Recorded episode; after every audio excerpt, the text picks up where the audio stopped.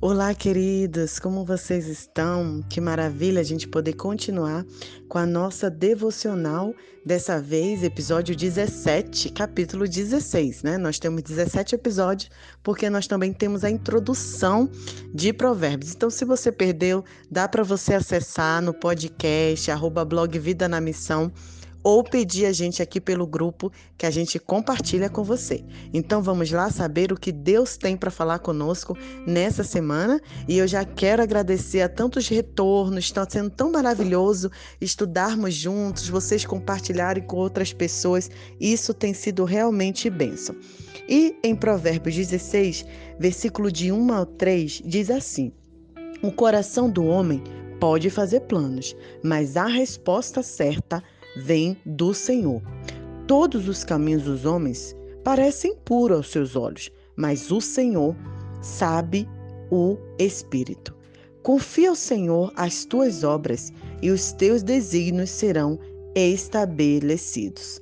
O Senhor fez todas as coisas para determinados fins. O verso 4 também. O tema de hoje é: entregue seus planos e da sua família a Deus.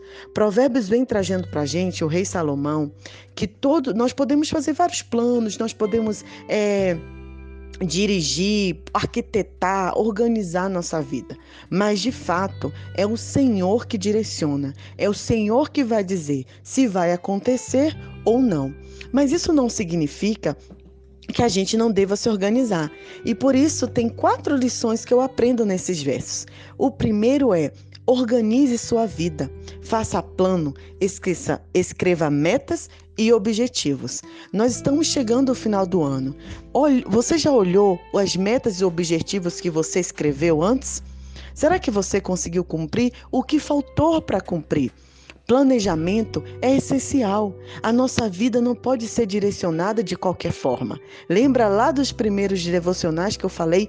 É preciso saber viver. É isso que Salomão traz para nós. Nós precisamos sim organizar, traçar quais são as metas que eu quero para esse ano, o que realmente eu preciso fazer. Eu dei um exemplo, escrevi um texto sobre a, minha, a vinda da minha mãe aqui e estava compartilhando o quanto ela teve fé, mas também se organizou. Ela foi a primeira da minha família a pedir para fazer o passaporte dela e começar a fazer economias para viajar aqui em África, Moçambique. Mas quantas pessoas diz para mim que tem sonho de vir, que tem sonho de viajar, ou algum moçambicano diz que tem sonho de ir ao Brasil, mas nunca fazem as metas, não cumprem os planos, não fazem os seus objetivos. O Senhor abençoa, mas nós precisamos fazer a nossa parte. Número 2 depois disso tudo, ora ao Senhor, pergunte se realmente é isso que Ele deseja para você e esteja aberto a mudanças. Eu aprendi duas coisas. Primeiro, você pode entregar sua agenda em branco ao Senhor e pedir para que Ele é, direcione, para que Ele mostre o que você deve fazer e assim você começa seus planos. Ou você escrever seus planos e, como diz aqui na palavra, consagrar ao Senhor. Pai, é isso que eu desejo fazer nesse dia, nesse ano, nesse mês. Porque, queridos, nós não somos é, bonecos na qual Deus está manipulando.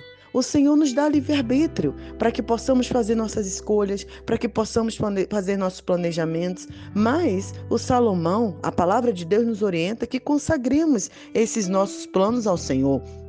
Isso não quer dizer que vai dar tudo certo.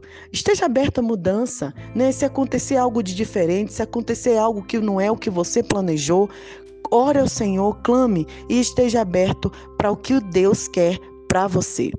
Tudo na nossa vida Terceira lição. Parece que tá bom, né? Quando a gente planeja, a gente faz toda a organização, a gente acha que tá ótimo, mas só Deus sabe o que tá lá na frente. Só Deus sabe o que é melhor. Só o Senhor sabe por que, que você não fez determinada coisa, o que ele te livrou, o que ele é, é, acha que é melhor, né, para sua família. Então é importante que a gente entenda isso. É claro que quando um plano não vai bem, a gente se frustra, a gente fica triste, tudo bem por isso, mas precisamos entender que Deus, muito mais de cá no controle, eu gosto da expressão que eu aprendi que Deus está no cuidado. Ele dá o controle para gente, para gente fazer as organizações, mas Ele está ali, a, cuidando da gente, é, é, guardando a gente, protegendo a gente e direcionando. Número 4, o Senhor faz tudo com um propósito. Sabe, querido, nada é, acontece porque aconteceu. Tudo está dentro dos planos do Senhor. Eu prefiro acreditar nisso. Eu prefiro que o Senhor entender que o Senhor é soberano e que tudo que acontece tem um propósito. Essa é a dependência de Deus. Esse é o elemento essencial para a prática de provérbios na vida diária. É Deus que tem esse controle, esse cuidado de todas as coisas.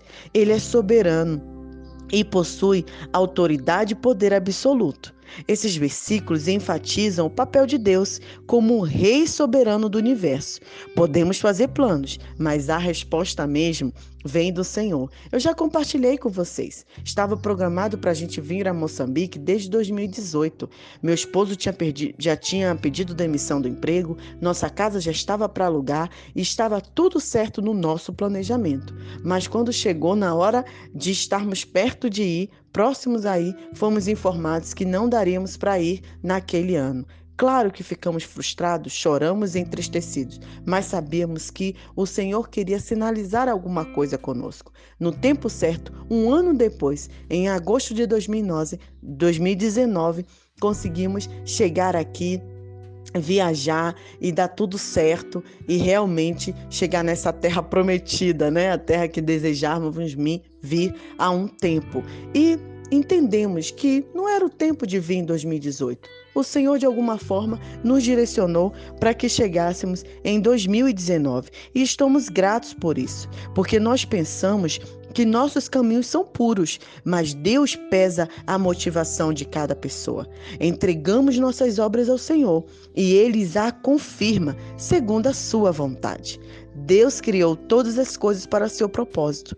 Nós podemos sim tratar, traçar nosso caminho, mas é Deus quem dirige cada passo.